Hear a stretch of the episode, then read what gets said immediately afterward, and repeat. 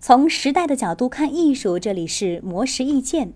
宁浩是国内知名导演、编剧，凭借作品《疯狂的石头》而广为人知。他的作品《无人区》则曾入围第六十四届柏林国际电影节主竞赛单元。他在接受媒体采访时，分享了自己对于国产电影创作的感想，认为文化是自然而然的反应，而不是靠竞赛的心态去硬做出来的。宁浩认为，拍国产电影要找准电影的中国视角。好莱坞电影、印度电影、中国电影、日本电影应该各有各的视角和故事，而不是谁去模仿谁。如果一部作品放之四海而皆准，那它是一件工艺品；如果这部作品离开特特定的土地民族，就无法成立，而它就是具有文化性的，是一件艺术品。比如他在电影《疯狂的外星人》中就设置了外星人喝酒、求人办事儿、谈生意等桥段，这些情景放在国内的环境下很自然，但放在美国的环境中就不成立。宁浩也反对把中国电影和美国电影进行对标比较，他觉得文化并不是赛跑，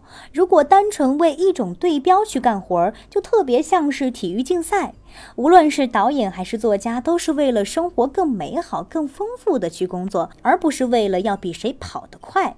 在他看来，文化和艺术实际上是对生产力的反馈，或者说是对生产力的一个镜像，是一种自然而然的反应，而不是靠竞赛的心态去生硬制造出来的。林浩觉得，中国的电影市场经过十多年的建设，已经发生了翻天覆地的变化。观影人群从过去的文艺青年、知识分子，逐渐向所有的层面辐射，看电影也变成一种日常的消费行为。